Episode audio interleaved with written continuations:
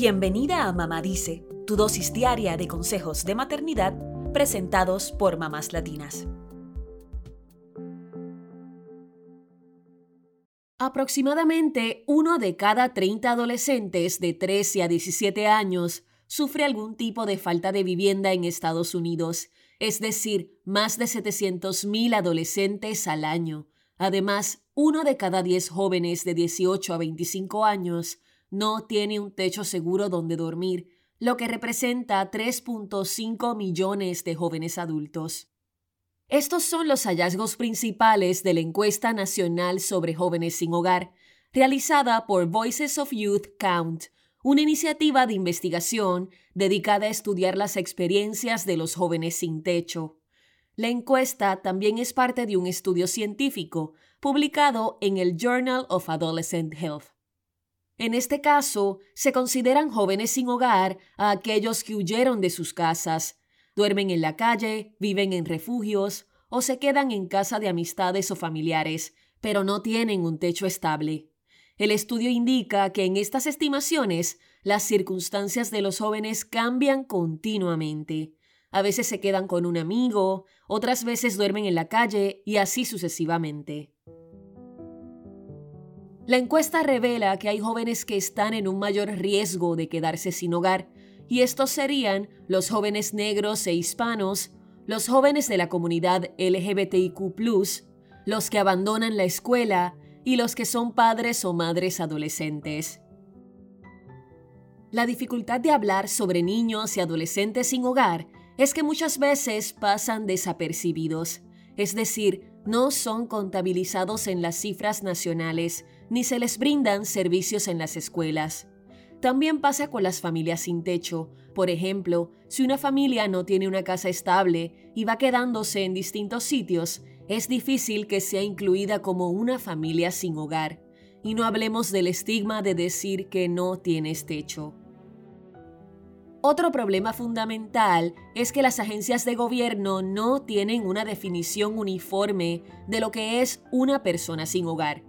Darla Bardeen, directora ejecutiva de la Red Nacional para la Juventud, dijo a NPR que la definición más limitada la tiene el Departamento de Vivienda y Desarrollo Urbano, conocido como HUD en inglés. Esta agencia solo considera como personas sin hogar a quienes viven en refugios, vivienda transicional o en la calle.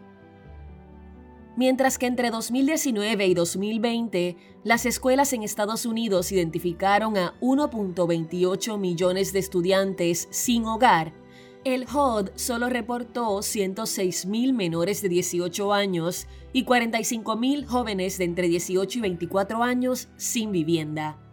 La brecha es enorme y el impacto que tiene sobre estas personas es aún mayor. Lamentablemente, son los datos del HUD los que se consideran a la hora de asignar fondos para tomar acción. Estar sin techo tiene graves consecuencias en el futuro de un niño. Quienes no tienen hogar reducen sus probabilidades de graduarse de la escuela. Además, si viven esta experiencia en su juventud, es más probable que la experimenten cuando sean adultos. También podrían desarrollar problemas con alcohol y drogas, tener problemas mentales, caer en la prostitución, sufrir abusos y hasta caer en la cárcel. Hablamos con la psicóloga y psicoterapeuta Karina Suárez Fernández, quien nos da estos consejos para evitar que haya jóvenes sin hogar en nuestra familia. Número 1. Evita minimizar o normalizar el maltrato en tu familia.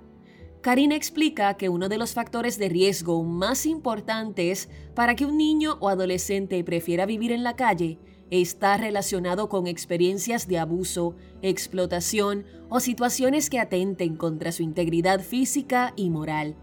Por eso es importante que la familia evite estar en complicidad indirecta y presente una denuncia. Muchas veces, por temor a la desintegración familiar, se deja pasar el abuso minimizando el acto, justificándolo o normalizándolo. También debemos informar a los organismos de protección al menor. Número 2. Ofrece ideas de una crianza respetuosa para que haya un control de conducta y seguimiento de instrucciones de los padres.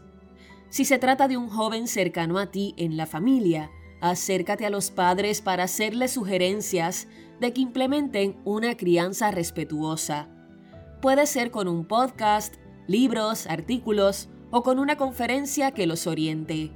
Si puedes, acompáñalos a una orientación con un psicólogo para niños o adolescentes. Número 3. Si crees que hay un riesgo latente y hay negación por parte de los padres o del hijo, invítalos a tomar unas vacaciones en tu casa. Es una forma de disminuir las tensiones y ganarte su confianza, explica Karina. Hazles saber que pase lo que pase, pueden confiar en ti, ya que harás lo posible para ayudarles. Número 4. Invita a los niños o jóvenes en riesgo a hacer deporte o actividades recreativas contigo para evitar que caigan en drogas o conductas de riesgo. Karina dice que si te conviertes en una persona de confianza para ellos, puedes involucrarlos en actividades saludables y el deporte es la mejor alternativa.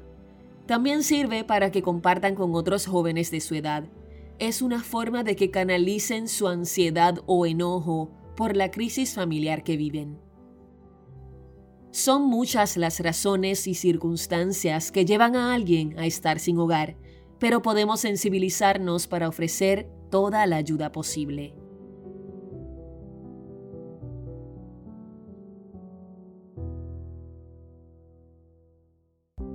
Eso es todo por hoy. Acompáñanos el lunes con más consejitos aquí en Mamá Dice y síguenos en mamáslatinas.com, Mamás Latinas en Instagram y Facebook y Mamás Latinas USA en Twitter.